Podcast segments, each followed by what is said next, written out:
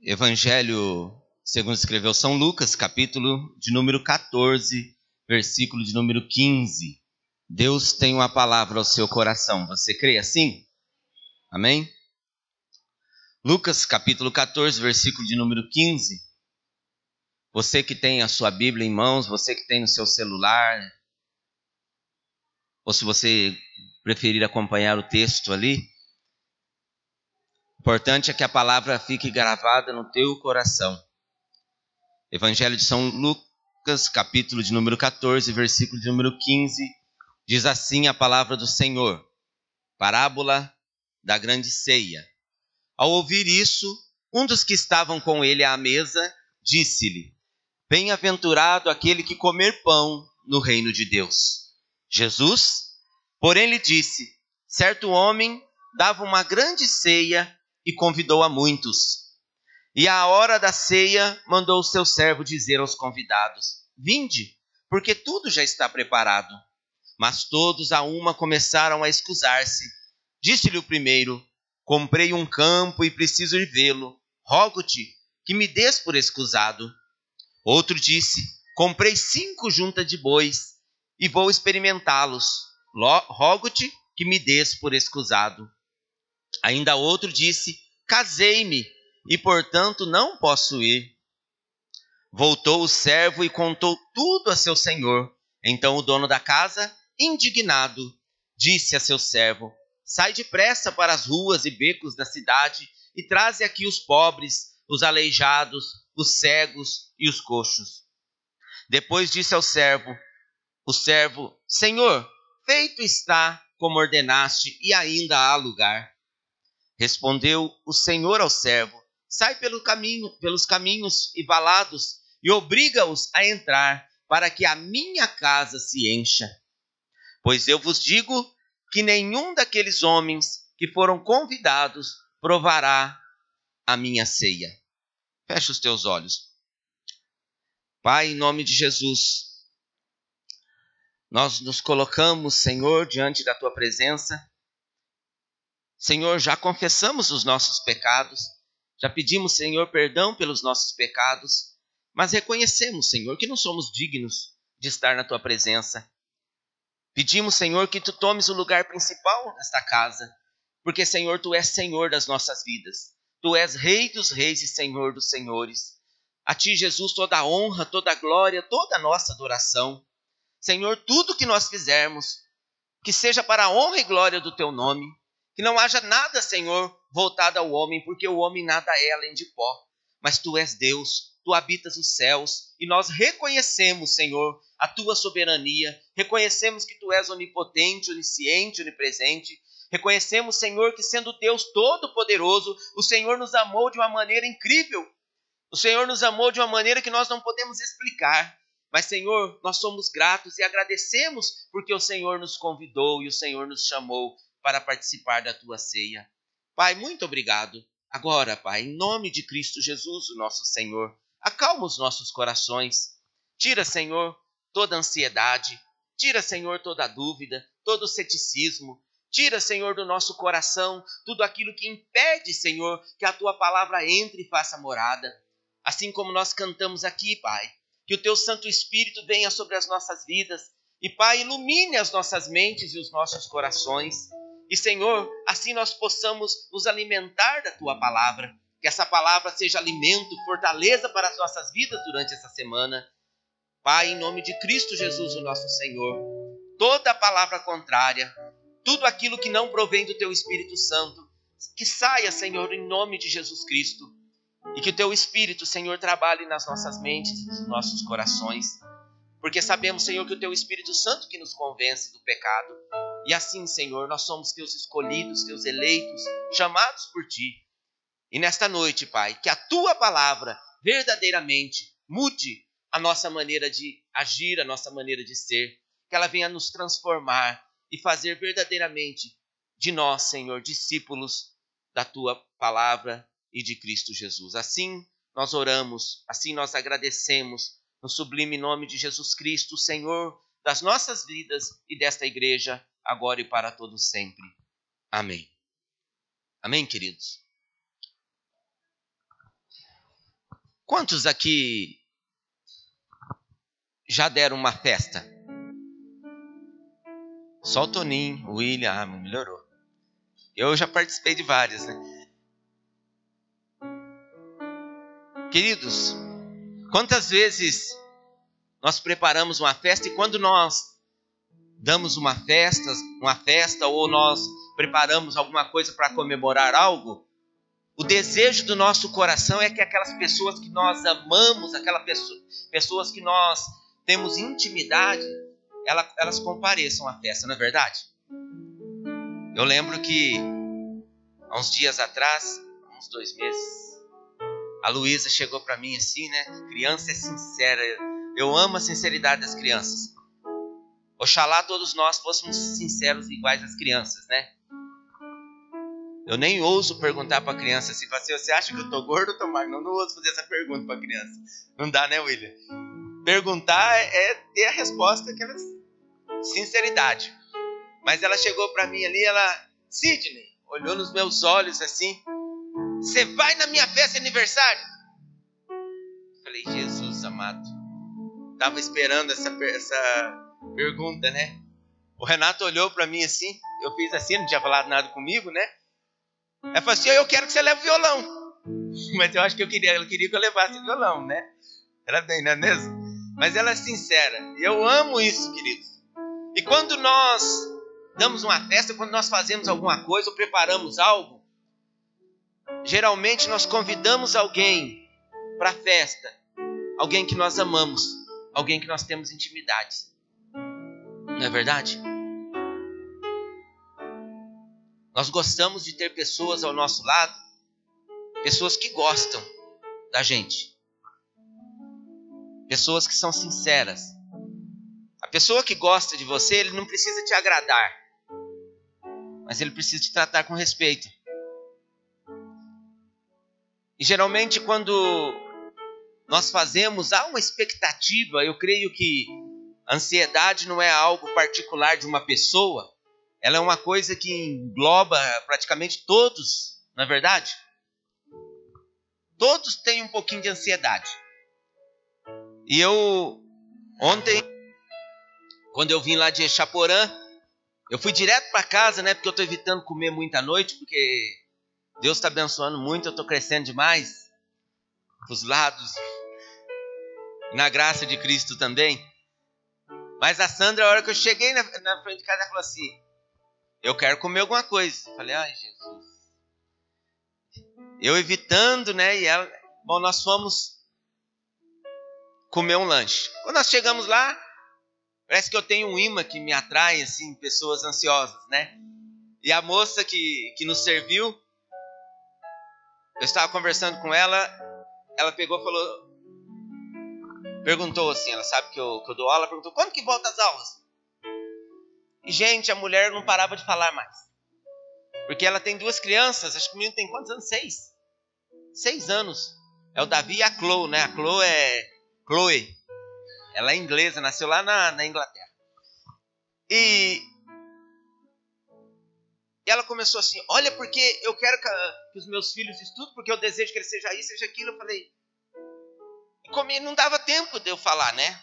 Porque Deus abençoou as mulheres com o dom da fala, assim, um pouquinho mais que os homens. Homem tem um homem que fala, eu também falo muito, mas não consigo superar a Sandra nessa qualidade. Mas. E ela começou a falar, falar, não parava mais. Quando ela terminou, que eu consegui pegar o gancho, eu falei assim: Olha, Jesus fala assim, por que estás ansioso com o dia de amanhã? Basta cada dia o seu mal. E esse é um problema que nos assola, irmãos. Às vezes nós ficamos atribulados, angustiados com coisas que ainda não aconteceram. E eu vejo esse texto, a parábola da grande ceia, em que Deus prepara um banquete. Um banquete para nós, irmãos. Deus prepara uma grande festa. E uma coisa que nos entristece o coração é quando você dá uma festa, por exemplo, e você convida o Adão, né? só vou convidar o Adão, porque o Adão é presbítero da igreja, né? Presbítero pensa que manda, né? Aí o meu, o meu tio, quando eu ordenei, ele falou assim, Violeta, filho, você está ordenando hoje, mas eu vou dizer para você, ó, no mundo tereis presbíteros. Tem de bom ânimo, né? É nada, eu amo os presbíteros da igreja aqui.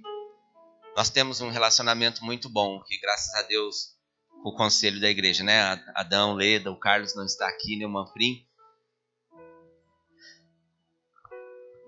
Mas, irmãos, há uma certa ansiedade no coração de quem prepara alguma coisa, ou alguma festa, ou quem dá um banquete.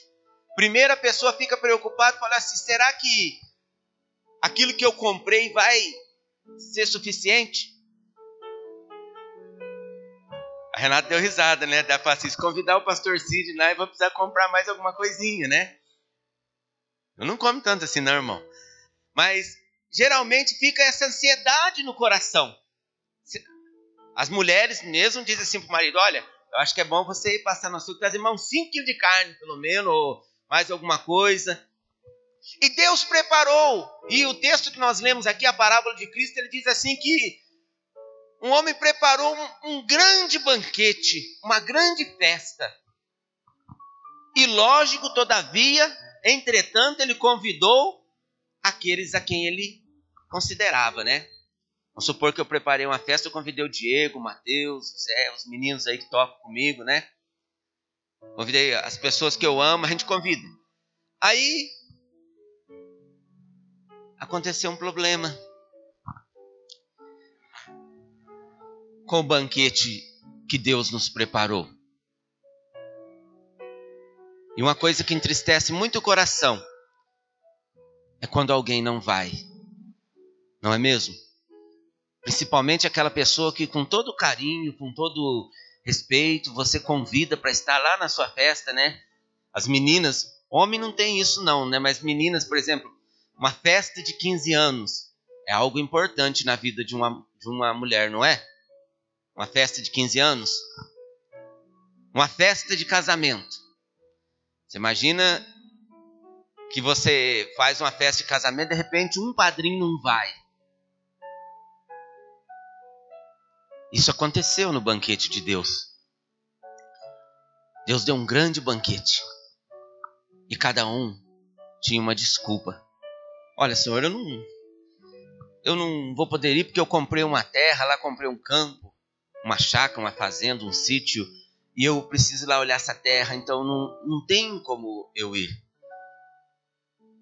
Olha, avisa lá o Senhor, está aqui o convite, mas eu não vou poder estar porque eu comprei uma junta de bois e eu preciso dar uma olhada nos bois, né? Porque vai se tem algum doente no meio, são negócios, envolve dinheiro. Ah, não dá, eu casei. Lua de mel? Imagina se a minha mulher vai deixar, né? Então não posso, eu casei. E cada um arruma uma desculpa para estar no banquete de Deus. E eu separei algumas lições para a nossa vida. Algumas lições para nós que nos consideramos cristãos, para nós que não somos religiosos, que não defendemos, amamos sim a nossa igreja, mas acima da igreja, acima da instituição religiosa, nós servimos a Cristo. Imperfeito como nós somos, falho como nós somos, mas nós servimos a Jesus e não a religião. Porque eu nunca preguei nessa igreja e nunca ensinei você a ser religioso. Eu sempre pedi a você para que você fosse um cristão.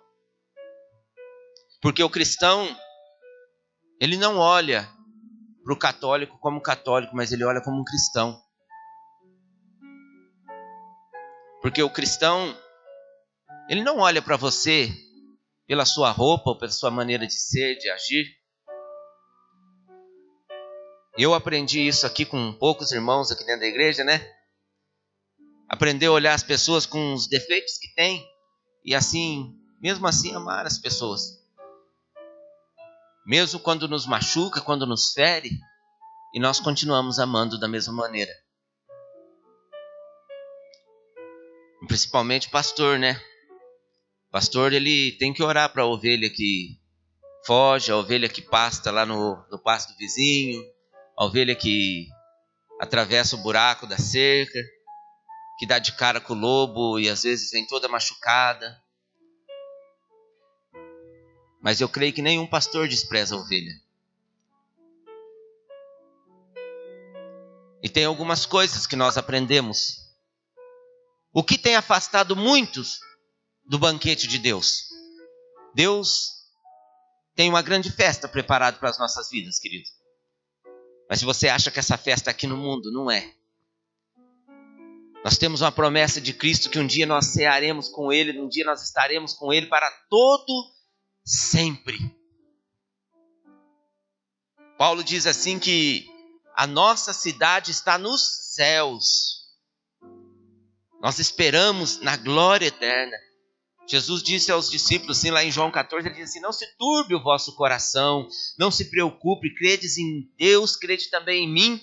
Na casa de meu pai há muitas moradas. Se não fosse assim, não vos teria dito: Eu vou preparar-vos lugar. Mas se eu for preparar lugar, eu virei outra vez e vos levarei para mim mesmo, para que onde eu estiver, vós estejais também. Temos uma promessa de Cristo que um dia nós estaremos com Ele na glória. E essa promessa, ela não inclui religiosos.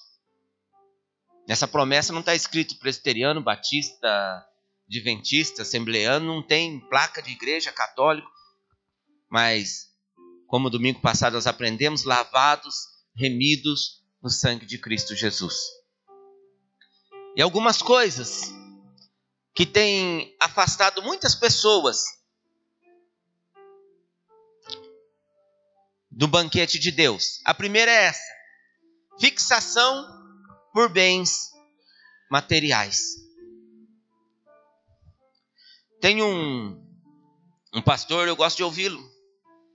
Ele, muito conhecido, ele tem vários livros escritos. Caio Fábio de Araújo Filho.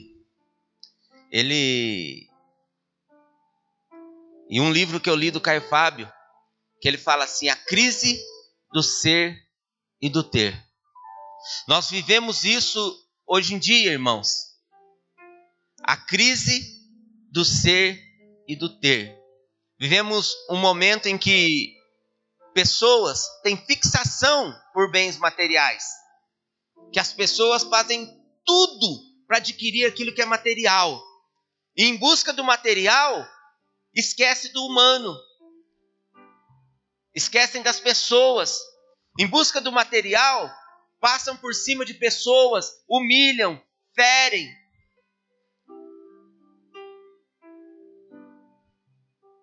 Jesus, ele nos ensina que nós não devemos valorizar as coisas materiais. E há um conceito a respeito disso que diz assim, a respeito dos bens materiais.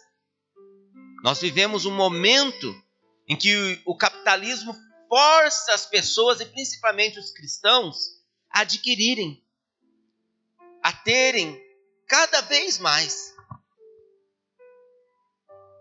Se eu tenho uma moto, eu quero duas motos. Eu tenho duas, mas estou vendendo uma, irmãos, para ficar com uma só, né? Se eu tenho, se eu ganho mil reais por mês, eu digo assim, olha, eu estou ganhando mil reais por mês. Mas eu vou ser feliz quando eu ganhar dois mil.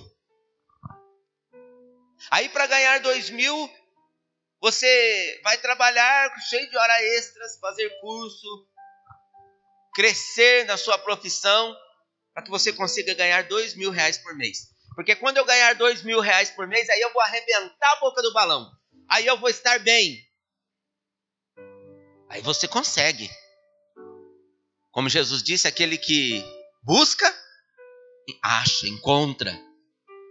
Mas quando você está ganhando dois mil reais por mês, você fala assim: olha, dois mil reais não é suficiente mais. Daí a Juliana fala assim: dois mil reais eu vou ter que fazer hora extra, né? Vou ter que atender mais, mais pacientes, vou ter que fazer uma pós-graduação. Já tenho uma, vou fazer outra pós-graduação, porque eu vou ter que ganhar mais. Porque quando eu vou estar feliz quando eu ganhar 5 mil reais. Aí eu vou arrebentar a boca do balão, né? Mas quando eu ganho 5 mil reais, não é suficiente. Porque nós vivemos em um mundo que nos força a isso. Vivemos em um mundo em que você é forçado a adquirir e ter, ter cada vez mais. E para ter, você acaba abrindo mão de coisas essenciais na vida. Às vezes, para ter, para adquirir, esquecemos da família, esquecemos dos filhos, esquecemos dos pais, esquecemos dos amigos. E aí cada vez vai aparecendo coisas que nos separam, nos distanciam das pessoas. Eu ainda sou de um tempo antigo, né, que para conversar com um amigo eu precisava ir lá na casa do amigo e gritar no portão da casa, né, que moleque não tinha muita educação, né? a gente não é acostumado a bater palmas, essas coisas, chegar, gritava, moleque é assim, né? E gritava o nome, ô fulano, né? Aí saiu fulano, aí ficava horas conversando, jogava futebol na rua, Betis, né? Quem nunca jogou Betis na rua? Não é pecado não, irmão. A bênção de Deus isso. A infância é assim, andar a cavalo, levar tomo do cavalo, se machucar todo. Uma vez meu pai comprou uma, uma bicicleta. E a bicicleta era breque de pé, né? Aquela que voltava assim para freia. E eu estava andando com essa bicicleta. Primeira vez na vida, meu pai comprou, estava lá. Fui dar uma volta. E a minha casa era uma descida. Eu descia com essa bicicleta e de repente atravessou um menino na frente. E eu não esqueci como é que freava aquele negócio, né? Eu atropelei, foi o meu menino tudo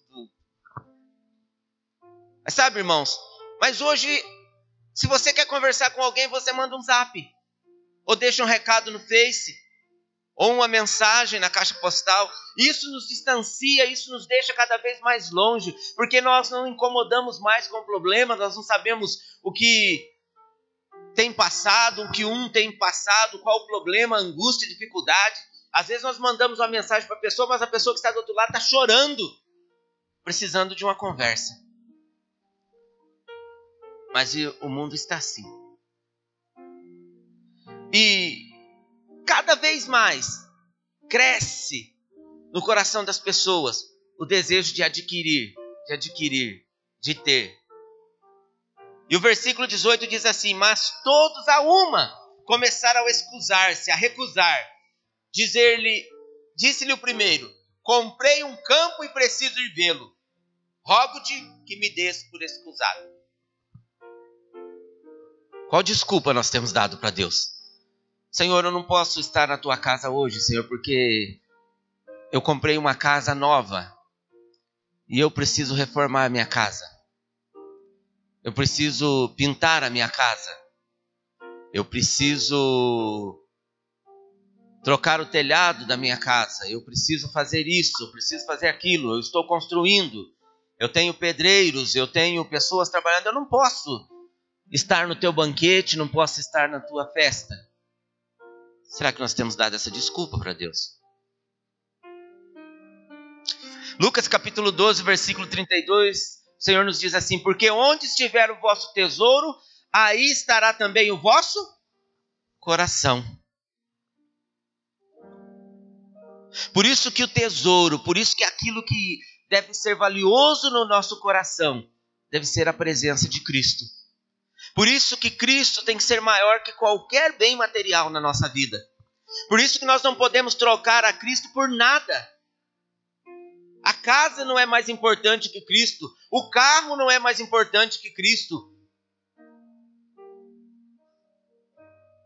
E às vezes nós deixamos de servir ao Senhor, porque nós valorizamos mais aquilo que é material do que estar na presença de Deus.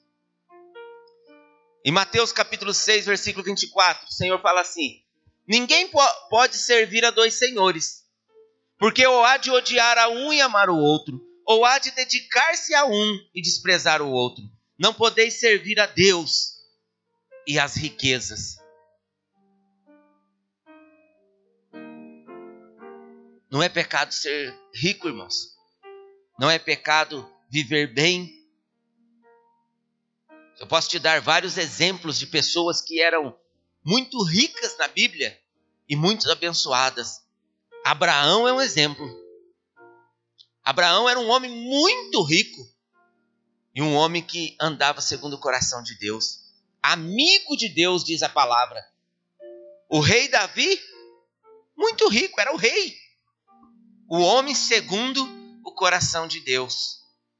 Salomão, Salomão era tão rico, tão rico, que todos os demais reinos não ousavam sequer ameaçá-lo numa guerra. Muito poderoso, muito rico. Conta uma lenda que Salomão ele era apaixonado, né, pela rainha de Sabá. E a rainha o levou ao seu reino e disse: "Olha, abriu um, um dos seus quartos no seu castelo e disse: "Toda essa riqueza é a riqueza do meu reino".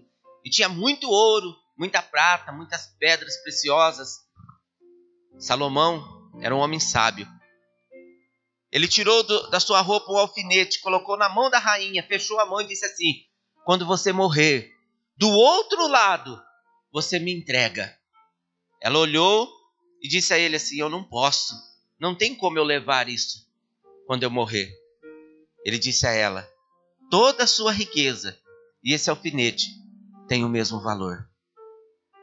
Nós não levamos nada. Nós chegamos ao mundo, queridos, nus. Nenhuma troca, nem fralda nós nascemos, nus. E assim nós vamos voltar. Segunda lição: obsessão pelo trabalho. Encontro com pessoas, irmãos, Geralmente as pessoas dizem assim: olha, o, o meu nome é José, meu codinome trabalho. Que eu trabalho muito. Eu trabalho durante o dia, das sete horas da manhã até as seis da tarde, mas quando eu saio do trabalho eu só passo ali no, no como é que eu posso falar aqui, né? esses lugares que vendem salgado. Eu passo ali na padaria, como um salgado, já vou entro em outro emprego. Aí eu trabalho até meia-noite. Aí eu saio meia-noite da casa, eu ainda passo um biquinho até duas horas da manhã em casa. Alguma coisinha que eu pego para fazer.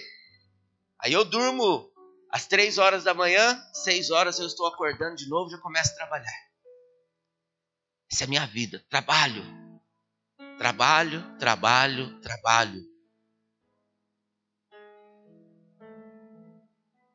E às vezes nós trabalhamos, trabalhamos, trabalhamos, esquecemos de Deus, esquecemos da família, esquecemos dos nossos amigos.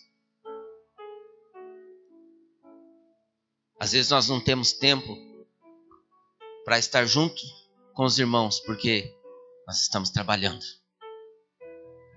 O trabalho é uma bênção de Deus. O trabalho, durante muito tempo na história, ele foi visto como um castigo. Durante muito tempo na Idade Média, ensinava-se que o trabalho era um castigo e você trabalhava como um castigo de Deus porque nós pecamos. Mas esse conceito foi mudado. Na Reforma Protestante, o trabalho, essa frase, ela é protestante, ela diz assim: o trabalho dignifica o homem. Tá certo que aí também já veio a questão do capitalismo e a questão do trabalho, trabalho, trabalho, né? Quanto mais eu ganho, mais eu trabalho. Quanto mais próspero eu sou, mais abençoado Deus está me abençoando porque eu trabalho demais. Tudo tem um limite, irmãos. Às vezes o trabalho distancia. da esposa, do esposo, da família. Eu canso de ver casais com problemas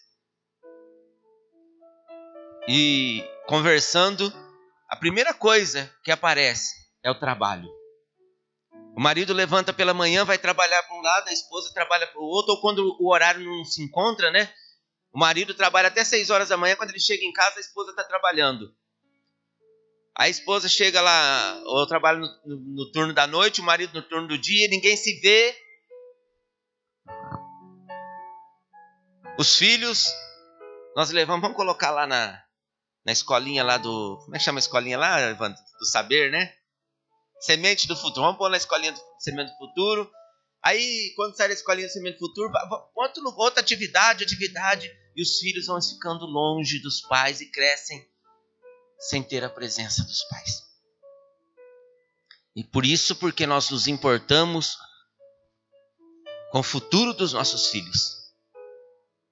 O desejo do meu coração é que o meu filho seja um grande advogado, então ele vai ter que estudar muito, no mínimo 20 anos. Esses dias eu estava. A Sandra estava assistindo um filme e eu estava vendo meus e-mails. Tinha uma, uma menina, a menina pequena, criança, muito sincera, ela falou assim: O que, que você quer ser quando você crescer? Ela disse: Eu quero ser uma advogada. Ela, que legal, você vai ter que estudar pelo menos uns 20 anos. Ela, credo, não quero mais. Porque, irmãos, nós nos preocupamos tanto com amanhã, tanto com as coisas que vão acontecer, tanto com o nosso futuro. Se eu tenho uma graduação, uma graduação não serve mais, né, Ana Márcia? Eu preciso de um, uma pós, um mestrado, um doutorado. E às vezes você chega para alguém e pergunta assim: Ah, ô, Fulano, você é doutor? Não, opa.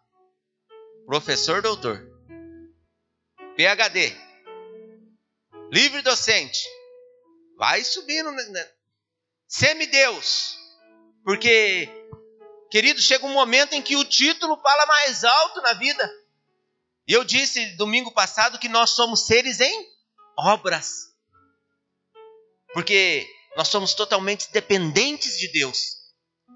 Nós nunca estaremos prontos. Porque quem está pronto, querido, ele não depende mais do seu Criador, do seu construtor. Se eu falar que eu sou uma obra pronta, acabada, eu não dependo mais de Deus.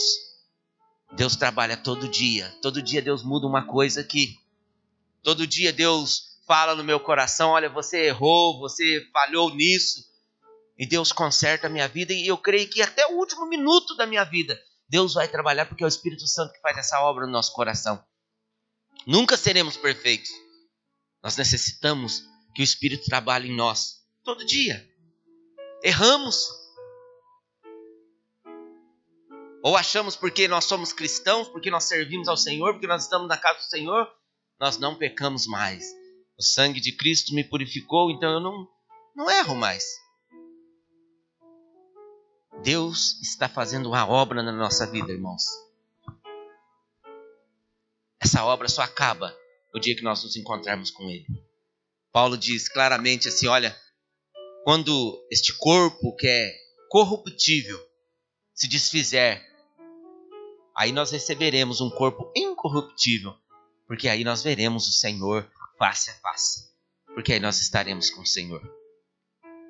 Outro disse: Comprei cinco jutas de boi e vou experimentá-las. Logo te que me des por escusado. Mateus 6,25: Por isso vos digo: não estejais ansiosos quanto à vossa vida, pelo que haveis de comer ou pelo que haveis de beber, nem quanto ao vosso corpo, pelo que haveis de vestir. Não é a vida mais do que o alimento? E o corpo mais do que o vestuário? Que vale mais para você, querido? Às vezes nós nos preocupamos tanto com a roupa que nós vamos vir, né? Eu gosto de preto. Não tem problema usar preto, não, né, irmãos? Eu brincava muito com a Juliana antigamente. Quando... Ela tá de preto, né, Ju? Quando eu encontrava com a Juliana, com a... como eu tenho intimidade com ela, a gente brincava muito. A Juliana foi meu primeiro contrabaixista aqui, viu, Adão? Era uma beleza. Todo mundo gostava que a Juliana tocava aqui na igreja. Ela esquecia de ligar a caixa, né? Ficava baixinho. E eu, eu sempre encontrava com ela de preto e falava assim: é, você vai em algum velório, alguma coisa assim, né? Mas, irmãos, isso não tem importância nenhuma, queridos. A roupa que eu estou vestindo Nos preocupamos tanto com a aparência, com a estética, com aquilo que nós somos, com aquilo que nós nos apresentamos, da maneira que vamos apresentar as pessoas, mas o importante é como nós apresentamos por dentro. O importante é a obra que o Espírito faz dentro do meu coração, porque não adianta nada eu estar de terno, gravata, lindo, cheiroso, maravilhoso e podre por dentro. Isso não adianta. Nos preocupamos com a roupa. Ah, não tem roupa para ir na igreja. Aí abre o guarda-roupa, misericórdia, irmãos. Tem onde colocar roupa. Não tem sapato. Se você faltar sapato para as mulheres, dentro do meu carro tem um monte. Só pedir. Um dia desse eu peguei uma sacola de sapato assim. Eu não tenho sapato. O, o professor da, da, da faculdade, o Everson, ele dizia assim, e era verdade, ele falava assim, eu, eu tenho duas calças jeans. Quando uma está lavando, eu estou usando a outra. Eu não preciso mais que isso. Ele falava isso. Você lembra disso, William? Tem duas calças jeans. Mas irmãos, mas às vezes a gente olha de um monte. E às vezes um irmão está precisando, a gente fala assim, puxa, mas eu vou dar essa? Não. Essa eu ganhei da maninha, não posso dar, né? Essa eu, ganhei, essa, não, essa eu comprei lá na Alfa Polo, não dá. Aí, querido, nós nos apegamos às coisas. E aí, por causa das coisas, nós deixamos de Deus.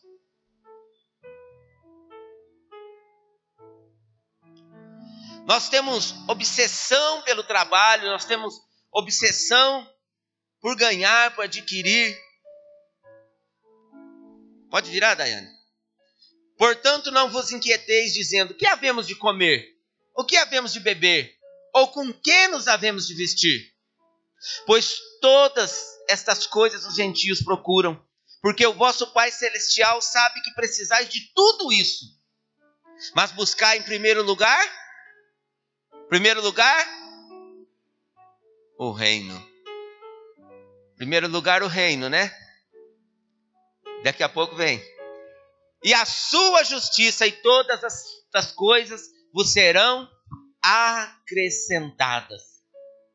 Não vos inquieteis, pois, pelo dia de amanhã, porque o dia de amanhã cuidará de si mesmo. Basta cada dia o seu mal. Terminou?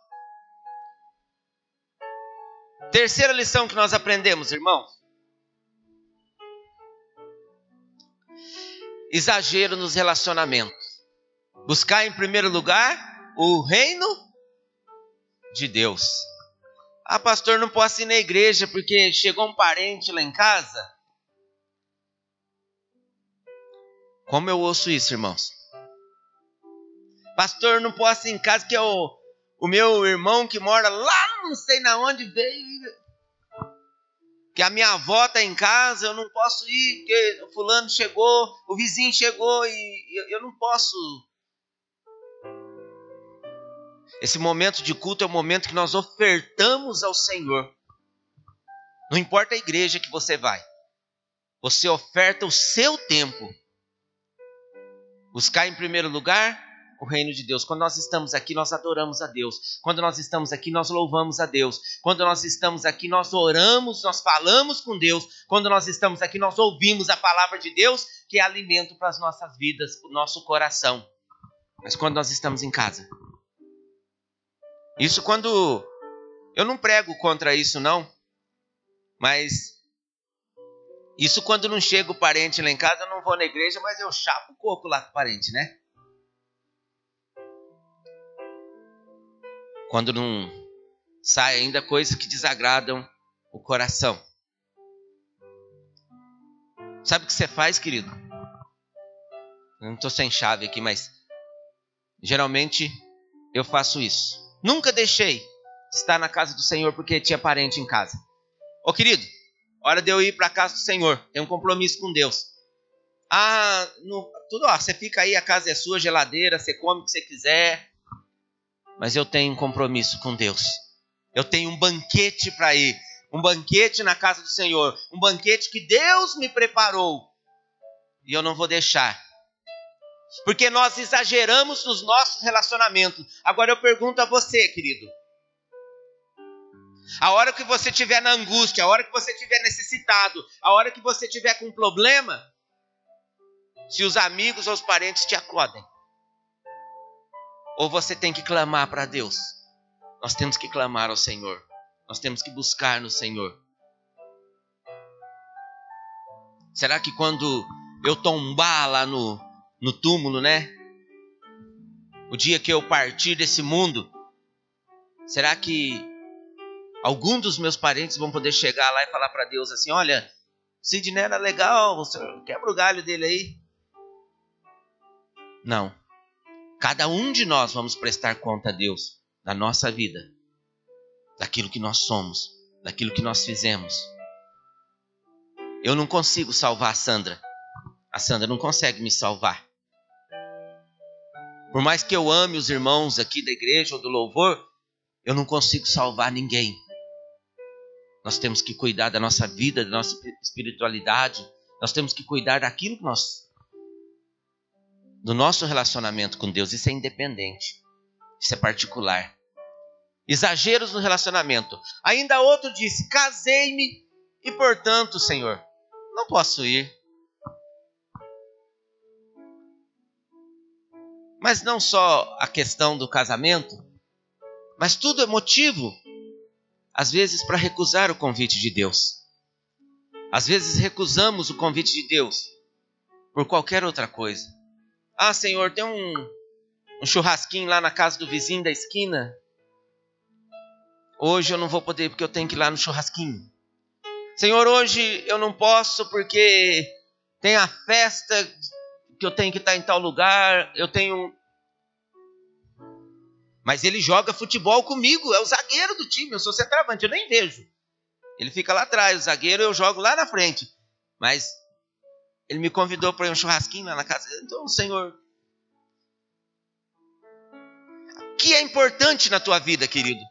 O que é ser um cristão? O que é ser um crente em Cristo Jesus? Tinha uma igreja, uma cidade, e tinha um gatinho na rua. Gatinho magrelo, todo machucado. Esse gatinho ele sofria porque ele não tinha lar, ele passava fome, sede. E um dia o gato chegou, viu a igreja aberta. O gato olhou, não tinha ninguém. Falou lugar tranquilo, né? Ele entrou. Ele viu os bancos, de repente ele subiu em cima de um banco. Lá na frente. Ele sentou. Rolou lá, né? Aí passou, começou a chegar uns irmãos. Um chegou, passou, fez um carinho na cabeça do gato. O gatinho olhou. Nossa, estranho, né? Não me bateu. O gato todo estrupiado, com fome, sede. Aí passou outro irmão. Alisou o gato também. Falou: opa, vou lá, foi em casa, buscou uma raçãozinha uma latinha daquela de, de margarina, né, da Quali lá, colocou a aguinha pro gato. O gato comeu, falou, mas que bom esse lugar. Ninguém me bate, todo mundo me trata bem. Me deram comida, me deram água. Eu vou ficar nesse lugar. E o gato ficou na igreja. E passaram-se tem o tempo. Passou-se o tempo. E o pastor analisou tudo aquilo. O gato se acomodou naquela igreja. Aquela igreja era o melhor lugar para ele. O dia todo sozinho, fechado, ele só dormia, comia, tinha comida de graça, água, carinho, atenção, porque gato é assim, gato gosta de carinho e atenção. E um dia o pastor resolveu pregar sobre o gato. E o pastor disse assim: Olha, irmãos, nós temos um animalzinho de estimação aqui na igreja, que é esse gatinho. E eu queria perguntar para vocês: esse gato é crente? Quem acha que o gato é crente? Quase todo mundo na igreja levantou a mão. Aí ele disse assim: Esse gato está todos os cultos aqui na igreja. todos os cultos. Ele não falta um culto, não falta um culto de semana, ele não falta uma reunião de oração, não falta a escola bíblica dominical. Esse gato frequenta mais a igreja que muitos crentes. Mas esse gato é crente? Aí ele analisou o gato, ele disse assim: Olha, esse gato ora. Esse gato lê a palavra de Deus. Esse gato intercede pela vida de alguém? Não. Esse gato oferta na casa do Senhor? Não. O gato estava ali porque ali era um bom lugar. Infelizmente, irmãos, tem muito crente gato dentro da igreja. Muito crente que está aqui porque aqui é um lugar bom. Tem até ar-condicionado, né? Tem muito crente que está aqui porque o irmão passa a mão na cabeça, alimenta o teu ego, né? Te cumprimenta. Às vezes te dá até comida, te dá água. Mas assim como esse gato, tem crente que vem à igreja, ele não ora, ele não lê a palavra, ele não intercede por ninguém, ele não oferta. A igreja só é um bom lugar. Não é isso que Deus nos chama, querido. Deus nos chama para fazer a diferença. Deus nos chama para sermos discípulos. Estar dentro, da, estar dentro da igreja, mas não ter uma vida de oração, não ter uma vida de comunhão, não perdoar, não amar. Só porque aqui é um bom lugar? Só porque aqui as pessoas me cumprimentam? Esse gato não era um crente. Mateus capítulo 10, versículo 34 e 39. Não penseis que vim trazer paz à terra. Eu não vim trazer paz, mas espada. Porque eu vim pôr em dissensão o homem contra seu pai, e a filha contra sua mãe, e a nora contra sua sogra. E assim os inimigos do homem serão os da sua própria casa. Quem ama o pai ou a mãe mais do que a mim, não é digno de mim.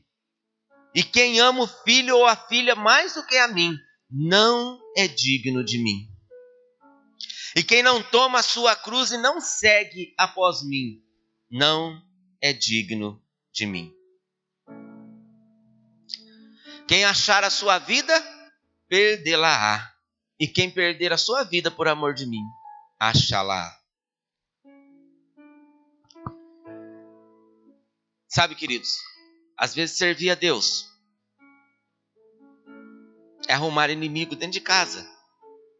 Você vai naquela igreja, você vai virar crente agora, andar com a rapadura debaixo do braço. Crente é tudo louco. Você vai dar dinheiro pro pastor? Tudo isso falam, não falam? Eu vou dizer para você, ninguém está interessado no seu dinheiro aqui. Se tem uma coisa que, que mais me interessa o coração é que você seja fiel a Deus, que você ame a Cristo. E às vezes pessoas recusam o chamado do banquete de Deus, de ceiar na casa de Deus, porque o pai não quer, a mãe não quer, a filha não quer, o marido não, não me deixa, a esposa não deixa. Ah, eu, eu, eu amo, mas eu não vou porque por causa do meu marido, por causa da minha esposa, por causa do meu filho. E sempre são desculpas, desculpas, desculpas. Eu não sirvo a Deus porque a minha esposa não deixa, daí a esposa morre e agora não sirvo a Deus. Agora porque o filho não deixa também. Porque isso, porque aquilo. E nós sempre damos desculpas para Deus. Senhor, eu não posso estar no teu banquete, eu não posso estar na tua festa. Porque fulano não deixa. É pessoal, querido. É pessoal. A sua vida. Você serve ao Senhor porque o Senhor te chamou. Não coloque a desculpa na sua esposa, no seu marido, no seu pai, na sua mãe, nos seus filhos, no tio, na tia. Nosso relacionamento com Deus é íntimo e pessoal. E todo que tiver deixado casas, ou irmãos, ou irmãs, ou pai, ou mãe, ou filhos, ou terras, por amor do meu nome, receberá quantas vezes? Cem vezes tanto, e herdará a vida eterna. Quantas pessoas deixam Deus por causa de muitas coisas? Deus tem que estar em primeiro lugar na nossa vida. Deus está em primeiro lugar. Primeiro o reino de Deus e a sua justiça. E as demais coisas nos serão acrescentadas. Às vezes nós lutamos, nós trabalhamos. Exemplo próprio para vocês. Eu cheguei tempo de trabalhar quando a Sandra, logo que a Sandra me conheceu, eu trabalhava assim, eu levantava às sete horas da manhã, eu trabalhava, eu nunca deixei de vir à igreja, irmãos, mas eu trabalhava até às sete horas, tomava banho, sexta-feira estava aqui, né, William? Lembra? Saía daqui, eu ia para casa, né? Não, eu ia trabalhar novamente. Cliente ligava, eu estava atendendo até duas, três horas da manhã, no outro dia, assim, assim, assim. Ganhei muito. Não tenho nada do que eu ganhei. Mas quando nós colocamos a nossa vida à disposição de Deus, quando nós colocamos Deus em primeiro lugar na nossa vida, as demais coisas o Senhor acrescenta, o Senhor nos dá. Essa palavra da grande ceia, ela faz alusão aos judeus, porque essa grande ceia foi preparada para os judeus. A salvação, ela é soterologia, é soterológica, ela fala da salvação. A salvação foi dada aos judeus, eles recusaram. Aí Deus mandou chamar todos, mendigos, coxos, aleijados, somos nós, nós gentios, Deus olhou assim e falou: achamos Sidney porque ele está perecendo lá, mendigando, miserável. Porque eu quero que ele venha e participe da minha ceia.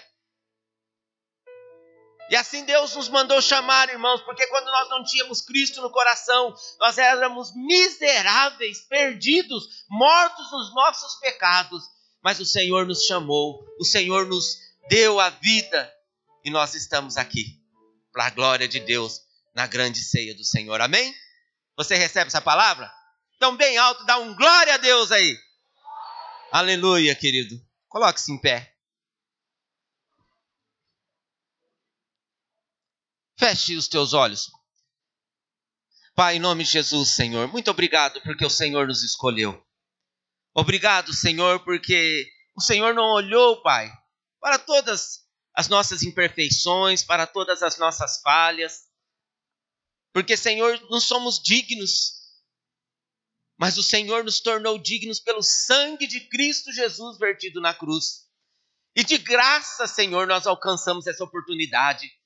Pela graça sois salvos mediante a fé. Não vem de nós, Senhor. O Senhor nos deu como um presente. E nós louvamos, nós bendizemos o teu nome, Senhor, pela salvação que nos chegou ao coração. Pai, muito obrigado pela vida dos teus filhos que aqui estão. Obrigado, Senhor, pela vida de cada um que aqui está, Senhor, e confessa, declara que tu és Senhor deste lugar, Senhor das nossas vidas. Pai, eu rogo, Senhor, que a tua bênção repouse sobre o teu povo. Senhor, que verdadeiramente o Senhor nos abençoe, que verdadeiramente o Senhor nos dê graça, o Senhor nos dê paz. Que tu tire, Senhor, do nosso coração toda a maldade humana, tire, Senhor, do nosso coração tudo aquilo que é ruim, tudo que é preconceito, tudo que nos afasta. Perdoe-nos, Senhor, pelas nossas desculpas esfarrapadas de não estar na tua casa. Perdoe, Senhor, porque às vezes somos endurecidos e o nosso coração endurecido nos afasta de ti. Senhor, que verdadeiramente tu tires do nosso coração de pedra e coloque um coração de carne, Senhor. Que o Senhor nos ensine a amar, que o Senhor mude, Pai, a nossa maneira de ser, porque nós erramos mesmo, Senhor, nós somos falhos, nós somos pecadores, mas o teu amor, Pai, é maior que tudo isso. Louvamos o teu nome, Senhor, porque o sacrifício de Cristo Jesus na cruz do Calvário não foi em vão em nossas vidas. Louvamos o teu nome, Senhor, porque o sangue derramado no, na cruz do Calvário, ele nos dá, Senhor, acesso ao trono da graça. E hoje, Senhor, eu posso orar diretamente a Ti, Pai, no nome de Jesus, porque Jesus Cristo é o meu mediador, eu não preciso de outro Senhor, eu só tenho um Senhor que me liga e me leva para o reino da glória. Muito obrigado, Pai. Senhor, que nunca mais, Senhor, haja nos nossos corações, que nunca mais, Senhor, haja, Senhor, um sentimento de recusa ao Teu convite, porque o Senhor nos chama e nós estamos aqui porque nós te amamos. Muito obrigado, Pai. Senhor, que o Senhor abençoe cada filho seu nesta noite. Que ao sairmos hoje da tua casa, Senhor, também saia, Senhor, enchendo o nosso coração o teu Santo Espírito. Senhor, que haja alegria, que haja paz, que haja amor, Senhor, nos nossos corações. Pai, que o Senhor nos leve, Pai, de volta aos nossos lares, mas que nós não sejamos, Senhor, crentes iguais àquele gato, Senhor, que só simplesmente gostava de estar na tua casa, mas que nós possamos estar aqui como participantes, Senhor, porque o Senhor nos chama para sermos partícipes, Senhor, da tua mesa, da tua ceia. Pai, em nome de Jesus, muito obrigado, Senhor. Obrigado, Senhor, por cada vida que está nesta casa de oração. Obrigado, Senhor, por cada pessoa que o Senhor traz neste lugar. Obrigado, Senhor, por cada pessoa que o Senhor acrescenta à tua casa e ao teu reino. Pai, em nome de Jesus, que o Senhor nos abençoe, que haja paz no nosso meio, que haja alegria de te servir, que haja, Senhor, júbilo nos nossos lábios. Pai, que o Senhor abençoe o nosso trabalho, que o Senhor abençoe, Senhor, o nosso lar, que nós possamos, Senhor, separar o nosso tempo também para a nossa família, porque isso é importante, Senhor. Que possamos separar o tempo, Senhor, para, Pai, ter um relacionamento com os nossos irmãos, com os nossos amigos. Pai, não deixe, Senhor, que a ganância, que as riquezas tirem do nosso coração o primeiro amor. Que o Senhor traga de volta, Pai, ao nosso coração o desejo de te servir, de te adorar e a alegria de estar na tua casa. Muito obrigado, Senhor. Despede-nos, Senhor, agora na tua paz, no teu amor. E que essa semana, Senhor, essa palavra possa ferver nos nossos corações. Que nós possamos também sair daqui, Senhor, e sermos discípulos lá fora. Que possamos, Senhor, compartilhar com outras pessoas aquilo que o Senhor nos dá aquilo que o Senhor nos deu. E Pai, e que essa palavra nos nossos lábios, ela venha gerar frutos, Senhor, fruto de vida eterna, 30, 60, 100 por um. Muito obrigado, Pai. Nós te louvamos, nós te agradecemos no nome de Jesus Cristo, o nosso rei e o nosso Senhor, agora e para todos sempre. Amém.